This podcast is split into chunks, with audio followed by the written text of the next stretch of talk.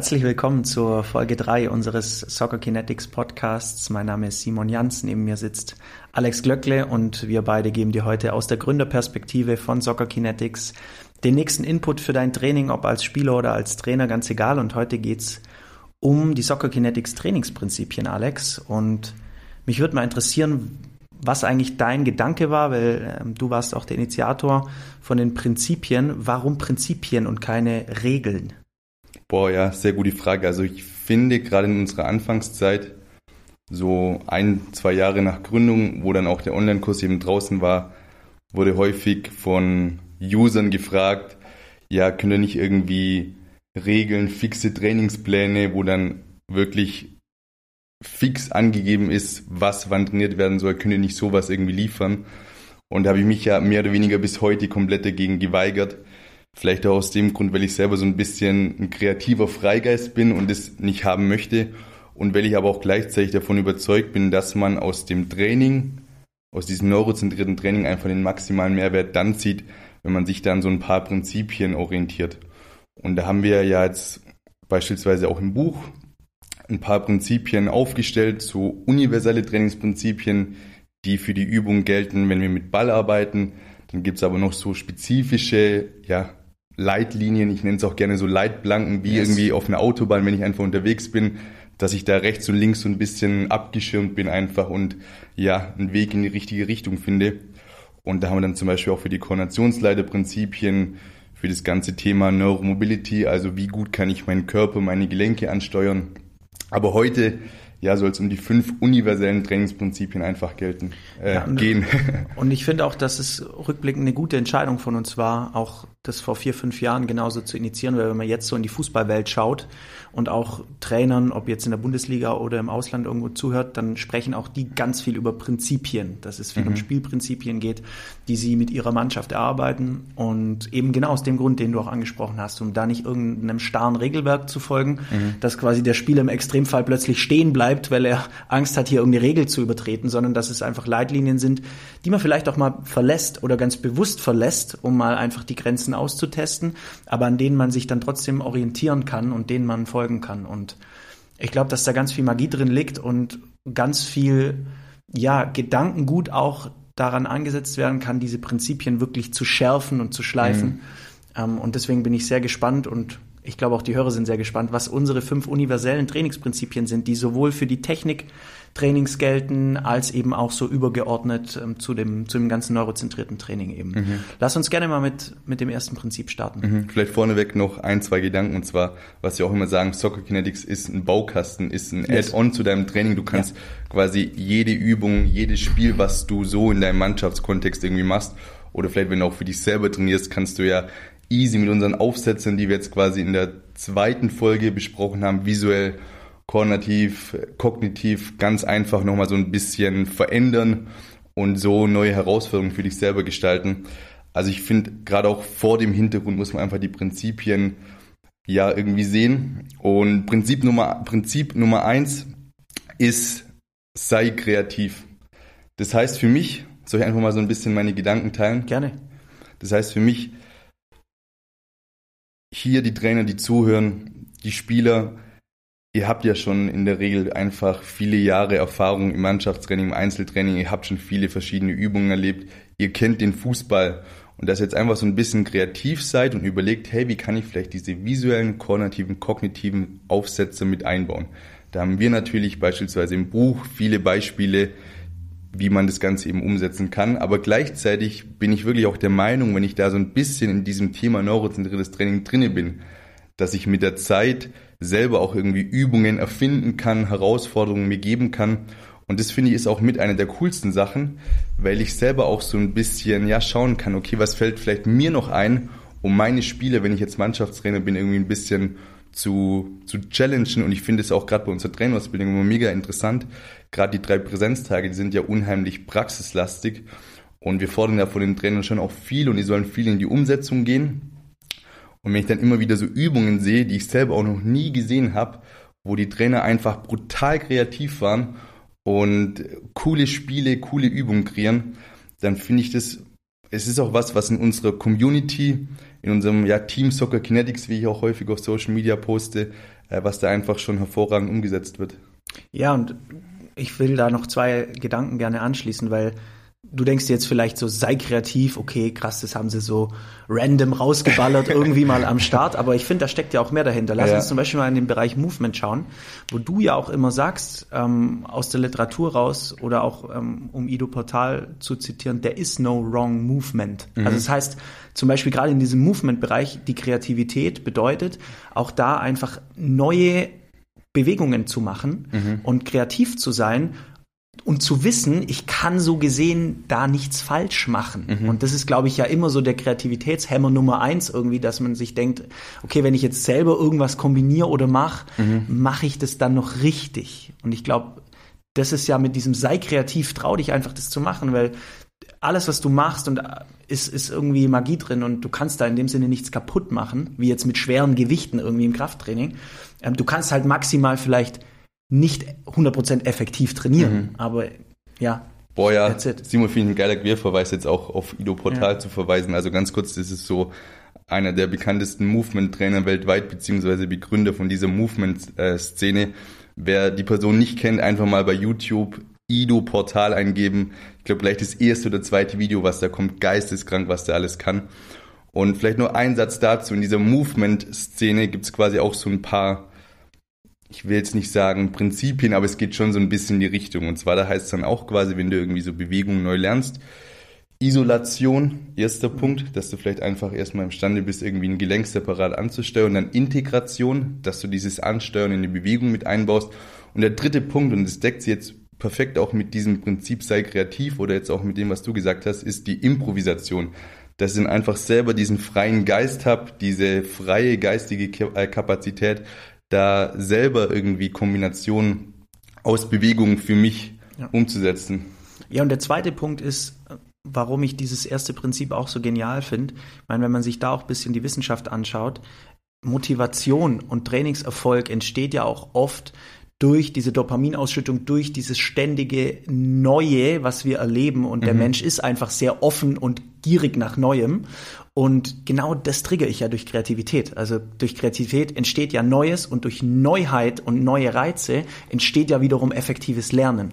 Safe. Würdest du das aber so pauschal sagen, dass der Mensch bestrebt ist, Neues zu erfahren? Weil ich sag mal, wir hier in unserer Trainingsbubble, wir sehen natürlich schon irgendwie, dass man da die größten Fortschritte macht, wenn man auch so Neues sucht und eben sich neuen Herausforderungen stellt. Aber ich habe häufig auch so das Gefühl, wenn ich jetzt einfach mal so in die Allgemeinheit schaue, dass da eher so ein bisschen auch, wenn was Neues kommt, ist sehr kritisch gesehen wird. Weißt du, wie ich meine? Es muss ja. doch gar nicht Fußball sein, sondern einfach ja. so allgemein. Also ich, ich finde jetzt nicht, dass es so ist, dass wir das Neue immer unbedingt brauchen oder das auch sehen. Wobei Tony Robbins sagt ja auch eigentlich so Number One Thing, dass du happy im Life bist und dass du einfach irgendwie dich gut fühlst, ist, ist Progress, also mhm. Fortschritt. Und Fortschritt heißt irgendwie auch, dass man sich mit, mit Neuem auseinandersetzt. Ja, ich glaube einfach, es kommt sehr stark aufs Themengebiet an. Ja. Also ich glaube, dass irgendwie jeder gierig ist nach Neuem und äh, nach Wachstum, aber halt vielleicht nicht in jedem Bereich. Ja. Und halt vielleicht nicht offen ist für manche Größen, was den Schritt angeht. Mhm. Dass das halt jemandem Angst macht und er sagt, okay, diese Neuheit in dieser Dimension macht mir jetzt irgendwie Angst. Aber ich glaube, grundsätzlich ist dieser Trieb nach Neuem, nach Fortschritt generell schon bei jedem da. Halt einfach abhängig von Bereich und von der Schrittgröße. Mhm. Ja. ja. Ja. Guter Punkt. Aber also Wahnsinn. Ja, also Prinzip ihr merkt schon. wir reden schon. Naja, ihr merkt einfach, wie viel, da, wie viel da drin steckt ja. in diesem Und auch Prinzip. mit vielen Quer, äh, Querverweisen ja. jetzt auch, gell? Und ich glaube deswegen zu Recht auch Prinzip Nummer eins. Lass uns mal zu Prinzip zwei schauen. Ja, Prinzip zwei ist relativ radikal formuliert. Ich habe jetzt auch gestern noch mein Buch nachgeschaut. Und, zwei, äh, und zwar Monotonie ist der größte Feind. Oh yes.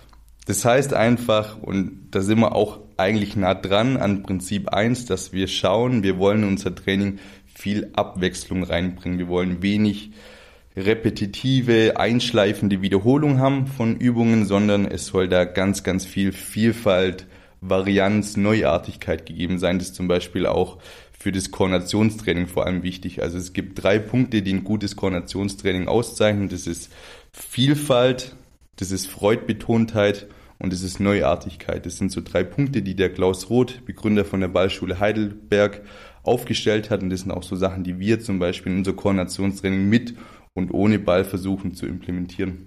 Aber schieß gerne mal du los, wie, wie du dieses zweite Prinzip für dich auch interpretierst. Monotonie ist der größte Feind. Ja, ich sehe das schon auch mittlerweile sehr stark unter diesem differenziellen Lernaspekt, ähm, dass man einfach da immer wieder versucht, ähm, klar durch auch Prinzip 1, durch Kreativität, aber einfach auch durch das Bewusstsein, dass ja keine Bewegung auch irgendwie gleich ist und es auch nicht die eine Idealbewegung gibt, dann ähm, wirklich versucht, ja, eine gewisse Abwechslung reinzubringen. Und ich meine, wenn man sich auch da wieder die Wissenschaft anschaut, ich meine, äh, anschaut, ich meine, du wirst da vielleicht gleich noch ein paar Studien im Kopf haben, dann ist es ja auch so, dass wir durch diese, durch diese Abwechslung, durch diese Differenzen dann auch einfach lernen. Mhm. Und auch da wieder Querverweis zum Thema Spaß. Ich meine, es ist ja für mich auch trivial, dass wenn etwas andersartig neu ist und Abwechslung drin ist, irgendwo auch mehr Motivation drin steckt und mehr Ansporn, als wenn ich immer wieder wiederholend tausendmal, zehntausendmal dasselbe mache. Mhm. Also einmal, es macht mehr Spaß und ich lerne auch noch effektiver.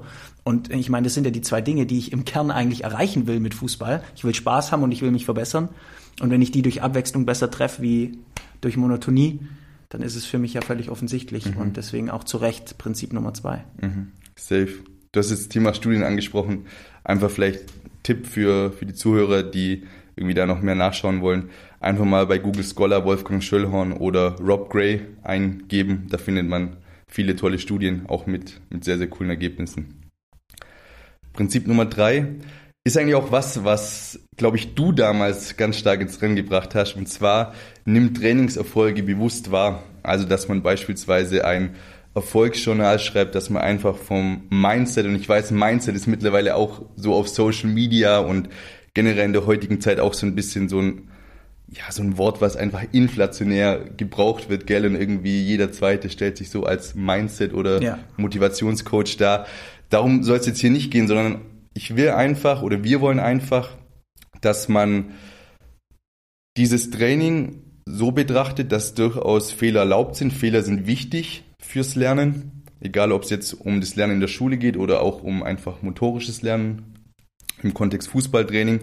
Und dass ich aber trotzdem immer wieder schaue, dass ich meinen Blick auf das Positive richte. Und es gerade auch zu dem Thema Erfolgsjournal, da gibt es ja auch boah, zig Studien, einfach wenn ich, was weiß ich, drei Punkte aufschreibe, die irgendwie gut gelaufen sind oder wofür ich dankbar bin, dass ich dann insgesamt so glücklicher bin, zufriedener bin, motivierter auch bin, was ja, glaube ich, gerade auch im Trainingskontext brutal wichtig ist. Aber vielleicht mal noch aus deiner Perspektive als Mentalcoach, wie betrachtest du das Thema Erfolgsjournal? Also ich egal jetzt ob Erfolgsjournal oder einfach nur Achtsamkeit. Mhm. Ähm, letztlich klar ist, ist auch klar, wenn ich irgendwas aufschreibe und vielleicht dann im Nachgang nochmal drüber nachdenke, verankert sich es irgendwie stärker. Aber ich finde auch so ein erster Schritt ist einfach schon achtsam zu sein im Moment für den Erfolg. Mhm. Und ich finde es deswegen in unserem Kontext so wichtig, weil wir ja ganz bewusst eigentlich nach diesem Prinzip der Überforderung arbeiten und eigentlich ja dem Spieler eine Aufgabe geben, der er am Anfang noch gar nicht gewachsen ist. Mhm. Das heißt, wenn ich nicht auf die Erfolge schauen würde, wäre das ja eigentlich noch demotivierender als normalerweise, mhm. weil die Aufgabe an sich schon schwer ist. Das heißt, es ist aus meiner Sicht unerlässlich eigentlich, diese kleineren Erfolge zu erkennen, weil ansonsten werde ich schlichtweg irgendwann keinen Bock mehr auf Soccer Kinetics Training haben, weil ich denke, ich komme nicht vorwärts, alles überfordert mich, ich mache keine Fortschritte. Also wenn ich die nicht sehe, dann habe ich aus meiner Sicht keine Chance, langfristig mit dem Thema erfolgreich zu sein. Ja, wobei ich glaube schon, dass man relativ schnell die Fortschritte sieht. Es ist halt einfach so, du wirst permanent gestresst so ein bisschen. Ja, genau, aber ich muss sie ja erkennen. Ja. Also wenn ich die Fortschritte sehe, wie du ansprichst, top, aber wenn ich sie nicht sehe oder nicht erkennen, für mich nicht wahrnehmen, mhm. wird es eben schwierig. Und ich finde da auch an alle Trainer, die zuhören, das ist auch wieder unsere Aufgabe im, im Coaching dann, mit dem Spieler gemeinsam nochmal vielleicht dann die Erfolge auch an die Oberfläche zu holen. Wenn ihr als Coach das Gefühl habt, der Spieler sieht die Erfolge nicht, ist während der Übung oder vor allem nach der Übung dann einfach pessimistisch. Auch im, im Prognosetraining werden wir noch drüber mhm. sprechen in einer anderen Folge.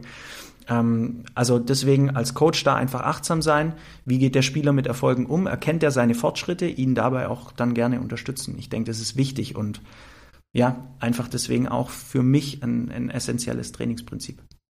Reden wir doch mal Tacheles. Hast du ein, zwei Reflexionsfragen, wo du jetzt sagst, hey, da kannst du als Trainer einfach einen Spieler so ein bisschen triggern, dass er selber den Fokus auf das Positive oder auf den Erfolg legt? Ja, also Ähm, da würde ich ganz einfach bleiben. Letztlich würde ich, würde ich ihn einfach mal direkt vielleicht fragen nach der Übung, was er gut gemacht hat. Mhm. Ich finde, das ist schon so eine ganz einfache Frage, die jeder bringen kann, wo der Spieler einfach nochmal drüber nachdenkt. Ähm, und natürlich dann möglicherweise im Nachgang auch zum Beispiel jetzt, wenn du Erfolgsjournal angesprochen hast, auch, ähm, wo habe ich heute eine meiner Stärken besonders zur Geltung gebracht mhm. oder einbringen können. Ähm, also gerade auch den Fokus bei Erfolgen in Verbindung mit Stärken finde ich sehr gut. Und da würde ich die Dinge eigentlich nicht verkomplizieren. Das Thema ist eigentlich sehr leicht. Man mhm. muss es einfach direkt ansprechen oder direkt reflektieren mit, mit ganz einfachen Fragen. Ja, und man muss es halt auch wie bei allem im Leben einfach machen, gell? Ja, klar. Und vor allem zuverlässig machen. Also ich glaube, da geht schon auch sehr viel über Routinen. So, ähm, ich glaube, so ein Mindset, so ein erfolgsorientiertes Mindset baut sich schon auch längerfristig auf und ich muss einfach vielleicht eine gewisse Regelmäßigkeit drin haben. Ich muss einen Coach haben, der da mit mir arbeitet oder brauche einen Reminder, brauche ein gewisses System, ein Tracking-System, Gewohnheitstracker, wie auch immer um vielleicht auch mich ein paar Wochen dann mit dem Thema Erfolge mhm. auseinanderzusetzen, bevor ich dann auch von allein diese Achtsamkeit entwickle für die Erfolge. Und ich meine, wir haben so viele Erfolge. Letzter Satz vielleicht noch. Ähm, es ist ja nicht immer nur ein Erfolg, wenn ich ein Tor schieße. Es ist auch ein Erfolg, wenn ich einen guten Einwurf mache, wenn ich einen Zweikampf gewinne, wenn ich ein richtiges Kommando gebe, wenn ich einen guten ersten Kontakt nehme. Und das sehe ich halt oft vielleicht als Spieler alles gar ja, nicht. Ja, 100 Prozent. Ich habe früher auch immer diese Grätschen brutal gefühlt, wenn der Rasen auch so ein bisschen nass war und der Spieler war eigentlich schon vermeintlich vorbei und dann gehst du auf den Boden. Klar, die Wiese ist immer, oder was heißt immer, aber von den meisten Trainern, man soll nur runtergehen, wenn man den Ball zu 100% hat. Aber wenn du dann manchmal runtergehst und dann triffst du den Ball noch so leicht und vielleicht noch ein Gegenspieler ein bisschen, aber jetzt nicht böse oder so, um Gottes Willen. Also natürlich schon, dass wir hier fair sind. Äh, das war auch für mich immer so ein, so ein cooler Erfolg. Ja. Definitiv. Okay, Prinzip Nummer vier lautet, die optimale Bewegung ist locker und entspannt. Und hier ist es einfach so, dass wenn man sich die besten Sportler anschaut, wir müssen jetzt auch gar nicht unbedingt im Fußball bleiben, können wir natürlich, wenn man sich Ronaldo, Mbappé, Neymar, Messi anschaut. Ich bin auch ein großer Tennisfan, also wenn ich einen Roger Federer Um jetzt mal nach Saudi-Arabien zu schauen, oder was? Waren das gerade alles Spieler? Nee, mehr gut, Messi ist aber jetzt hier Neymar, Stimmt. Ronaldo. Ja. Ja. ja? Gerade äh, sehr, sehr was, was hältst du davon eigentlich? Vielleicht mal noch kurz Oh, da müssen wir, glaube ich, eine eigene Top, Folge Topicwechsel, aber nur, nur ganz kurz, 30 Sekunden Zeit, deine Meinung zu diesem Thema. Ehrlich gesagt ganz schwierig. Also kann ich jetzt, wollte ich gerade sagen, müssen wir eine eigene Folge machen. Also ich glaube, es gibt, natürlich kann man vielleicht die Spieler verstehen. Mhm. Ich meine, sie argumentieren halt viel aus der monetären Sicht. Ich kann mich da schwer reinversetzen. Ich weiß nicht, was passiert, wenn man ein 100 Millionen Angebot hat für ein Jahr da mhm. spielen. Ähm, andere, jetzt habe ich neulich ein Interview von Frank Schmidt gehört, der gesagt hat, er würde nicht für eine Milliarde dahin gehen. Also von Heidenheim. Ja, okay. ähm, schwieriges Thema. Also ich habe tatsächlich keine klare Position hier. Ich kann jetzt nicht sagen, ich finde es mega gut oder mega schlecht. Ich kann mich einfach schlichtweg nicht reinversetzen in die Lage. Mhm. Ja. ja. also ich finde in dem Kontext ein bisschen habe ich drüber nachgedacht, so eine ganz klare Meinung habe ich jetzt dazu auch nicht. Ich finde es auch durchaus okay, zu manchen Sachen keine Meinung zu haben. So generell sage ich einfach ja. immer leben und leben lassen. Und was ich mir häufig auch bei so Sachen denke, wenn dann irgendwie in der Öffentlichkeit eine Person vermeintlich negativ dargestellt wird und dann irgendwie alle draufhauen. Ich habe das Gefühl, die Leute, die da am meisten schreien oder die die wildesten und bösesten Kommentare da irgendwie auf Instagram unter einen Beitrag schreiben, das sind die Leute meistens mit den meisten eigenen Leichen im Keller. Weißt du, ich meine? Mhm. Und deswegen, ja, mein Gott, also. Ja. Jeder wie er will. Bin gespannt, wie es weitergeht. Ja, Ronaldo hat ja gesagt, in ein paar Jahren wird es die beste Liga der Welt sein. Also ja. schauen wir mal. Ja. Bei mir hat noch keiner angerufen. nee. Okay, also zurück zum Prinzip Nummer 4. Die optimale Bewegung ist locker und entspannt. Wie gesagt, Topspieler können das einfach auch im Spiel zeigen. Wenn du jetzt aber selber mal Spieler warst, dann kennst du mit Sicherheit auch das Gefühl, wie das ist, wenn man einfach so ein bisschen unentspannt, sage ich jetzt mal, über das Spielfeld geht oder auch in seinen Bewegungen ist. Und das wollen wir halt unterbinden, indem wir sagen, hey, achte schon im Training darauf, dass du einfach locker und entspannt bist. Das ist auch tendenziell der Ausgangspunkt, wo wir wiederum am besten lernen, wo wir die größten Effekte beispielsweise in puncto Technik erzielen können. Und es kann dann zum Beispiel so sein, dass wir gerade auch bei diesen Neurodrills, also wenn es zum Beispiel darum geht, das Sprunggelenk wirklich sauber anzusteuern, weil da haben einfach viele Spieler auch so ein bisschen ein blinden Fleck, was dazu führt, dass sich einfach viele Spieler auch am Sprunggelenk verletzen, ohne dass jetzt ein Gegenspieler kommt und zack, mhm. mal kurz die Knochen wegsäbelt.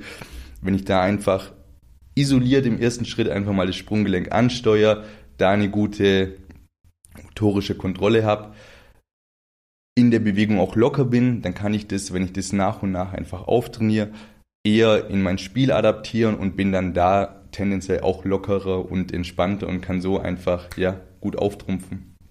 Ja, ich glaube, ich meine, dieses, dieses lockere, entspannte ist ja auch irgendwo verknüpft mit dem Thema Flow. Einfach zu sagen, wenn, wenn ich im Flow bin, wenn ich im, im Spiel bin, wenn ich die, das, die Zeit vergesse und voll in meiner Tätigkeit aufgehe, das ist ja so die Definition von Flow, dann bin ich irgendwo auch locker und entspannt. Und ich glaube, dieses entspannt jetzt nicht falsch verstehen im Sinne von, ich bin so quasi, hey, mir, mir, ist quasi alles egal so, ja. sondern entspannt einfach im Sinne von nicht verkrampft. Mhm. Also einfach locker in die Bewegung reingehen, in den Schuss reingehen, in den Pass, in den Sprint. Ähm, locker auch von der Geisteshaltung einfach. Und ja, ich glaube, dass da klar, wenn man sich dann ähm, Flow-Erlebnisse anschaut, dann auch die beste Performance drin steckt. Und ich glaube, großen Sportlern es, äh, gelingt es einfach sehr gut, sehr schnell und sehr lange in, solch, in so einen Bewegungsflow auch reinzukommen oder auch in so einen geistigen Flow. Und ähm, ich glaube, dass Soccer Kinetics Training den Spieler auch dabei unterstützen kann, eben ähm, in diese Lockerheit reinzukommen. Auch irgendwo in diese Sicherheit, in diese Sicherheit zu wissen, ich kann meinen Körper gut kontrollieren, ich habe eine hohe Bewegungskompetenz, ich habe eine schnelle Wahrnehmung, ich treffe gute Entscheidungen. Das macht ja auch was auf, auf der Mindset-Ebene mit dir mhm. einfach und führt dann da auch nochmal zu einer gewissen Lockerheit und zu einem gewissen Selbstvertrauen einfach. Yes. Ja. Cool. Okay. Die fünf. Yes. Die fünf äh, lautet, nimm Training, nee, den hat man schon, gell, nimm Training, nee. Die fünf ist, ähm, trainiere immer an der Grenze, jetzt haben wir es, trainiere immer an der Grenze deiner Leistungsfähigkeit. Mm, ich habe vorhin auch auf Instagram eine Story dazu geteilt, effektives motorisches Lernen hat man vorhin auch schon mal ganz kurz, heißt einfach auch, dass ich Fehler mache. Und da hat es zum Beispiel so eine neuere Studie gezeigt von der Yale University, dass man, wenn man jetzt irgendwie was Neues lernt, beispielsweise eine neue Finte im Fußball, dass es sinnvoll ist, um einfach einen optimalen Progress zu haben, dass ich eine Fehlerrate von ungefähr 30 Prozent habe. Kleines Beispiel, angenommen, ich will irgendwie meinen Korbwurf beim Basketball verbessern und stehe jetzt zwei Meter vorm Korb und werfe den Ball und treffe jedes Mal rein. Wow, dann habe ich so keine Verbesserung in dem Sinne mehr. Angenommen, ich stehe zwei Meter davor, werfe aber jedes Mal krass vorbei, ey, dann ist es auch nichts. Wenn ich aber ungefähr so von zehn Stück siebenmal treffe, dann ist es was, wo ich eigentlich schon ein ganz gutes Feeling habe und dann eben nach und nach vielleicht in verschiedene Positionen zu gehen, den Abstand zu vergrößern und so weiter und so fort. Das ist natürlich ein sehr simples Beispiel, ja. Hängt natürlich auch von vielen verschiedenen anderen Faktoren ab, aber einfach mal so für einen Start oder auch überhaupt so für seine Trainingsplanung sich zu überlegen, ist es so, dass ich im Training eigentlich nur Sachen mache, wo meine Spieler schon können, oder ist es auch so, dass ich meine Spieler hin und wieder auch hin und wieder auch überfordere und ich glaube, das ist was, wo man, egal in welchem Alter man ist, einfach noch geile Fortschritte erzielen kann. Ja, definitiv. Also für mich, klar, ich meine, darum ist es auch in unseren ersten fünf universellen Prinzipien mhm. wirklich fundamental, dieser Umgang mit dem Thema Tempo, weil ähm, auch in der Beurteilung der Fehlerrate im Übrigen, also um jetzt auf deine Ausführungen auch zurückzukommen, 30 Prozent Fehler mhm. unter höchstem Tempo. Mhm. Genau, das heißt, viele beurteilen ja dann eine Aufgabe und sagen, ah, okay, hier mache ich jetzt, jede zweite gelingt mir. Ja, aber gelingt dir auch jede zweite wirklich im Spieltempo, im höchsten Tempo. Und das sollte wirklich deine Beurteilungsgrundlage nachher auch sein. Und gerade wenn du jetzt als Coach auch zuhörst, fordere deine Spieler wirklich immer bewusst auch auf, an die Tempogrenze zu gehen. Und ähm, ja, gib ihnen auch den, den Mut, darüber hinauszugehen, über ihr Limit zu gehen. Keine Angst zu haben, sich irgendwie zu blamieren oder einen Fehler zu machen oder den Ball zu verlieren. Weil gerade wenn ich diese Grenzen eben spreng und wenn ich das im höchsten Spieltempo umsetze, dann werde ich die größten Lernfortschritte haben. Und ich glaube, das ist mit unsere größte Aufgabe im Coaching, den Spielern ein Umfeld zu geben, wo sie das Vertrauen haben, wirklich da auch über ihre Grenzen mhm. hinauszugehen, was das Tempo angeht. Ja. Vielleicht noch ein Gedanke.